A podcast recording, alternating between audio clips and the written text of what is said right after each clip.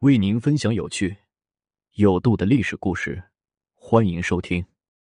林彪赢了白崇禧后，破例吃了个梨，为何会因此后悔半辈子？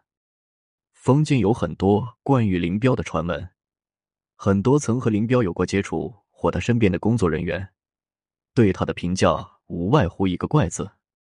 除了怕水、怕风、怕光之外，在饮食方面，他常年吃老三样。还不喜欢吃生冷食物，比如他在衡宝战役中赢了白崇禧之后，破例吃了一个梨，却为此后悔半生。一九四九年九月，在解放战争即将胜利收官之际，不甘心承认失败的国民党残部试图做困兽之斗。当时，湖南境内的衡阳、宝庆地区依然盘踞着大约三四十万国民党军队。指挥官就是号称“小诸葛”的白崇禧。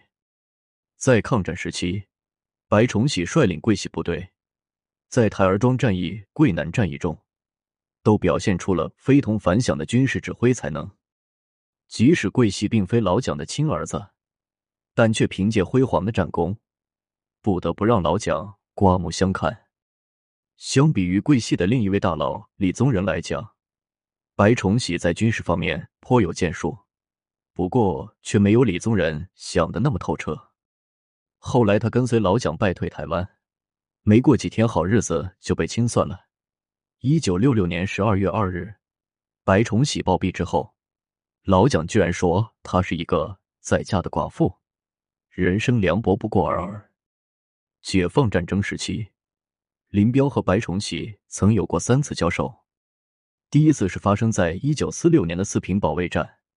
在这次具有战略意义的战斗中，白崇禧以压倒性的兵力，迫使林彪率领东北民主联军，以损失八千人的代价，最终率部撤离四平，退出长春。第二次交手是一九四九年八月的青树坪战役，白崇禧率领桂系主力部队，以强大的军事武装和人员优势，对四野发动了反击战。此战是四野渡江之后。在错误估计敌人作战实力的前提下，造成的一次最惨重的失利。可见林彪和白崇禧的前两次交手，从战役结果分析不难发现，白崇禧都明显占据了上风。为此，林彪和四野指战员一直都憋着一口气，希望在接下来的战役中能够一雪前耻。很快就等到了这个机会。一九四九年九月十三日。林彪率领四野和二野两大野战军，抓住战机，主动向白崇禧率领的桂系主力发动进攻。我军兵分系中东三路，分别向白崇禧部进军，最终形成了解放战争史中著名的前行包围。十月十六日，衡宝战役传来捷报，白崇禧部被歼灭四点七万余人，被迫向广西境内转移。可以说，这次交手不仅让桂系一蹶不振，而且也为我军解放华南、西南地区提供了一个重要保障。而林彪也在此次战役中一雪前耻、扬眉吐气。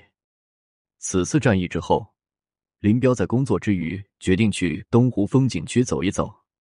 当时已经步入深秋的武汉，天气特别干燥。林彪一行人走到东湖岸边时，有很多沿湖叫卖的水果摊。身边的工作人员买了一兜梨子给林彪解渴。从来不吃生冷食物的林彪，就这样破例吃了一个梨子。结果正因为吃了这个梨子，才让林彪悔不该当初。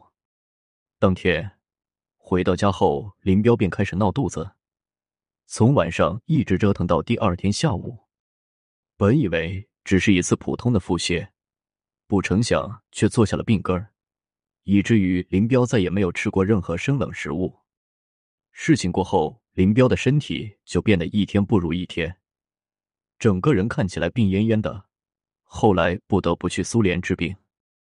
早在一九三八年二月，林彪因为一次意外受了枪伤，导致肺部和脊椎严重受损，此后便留下了植物神经紊乱症的病根儿。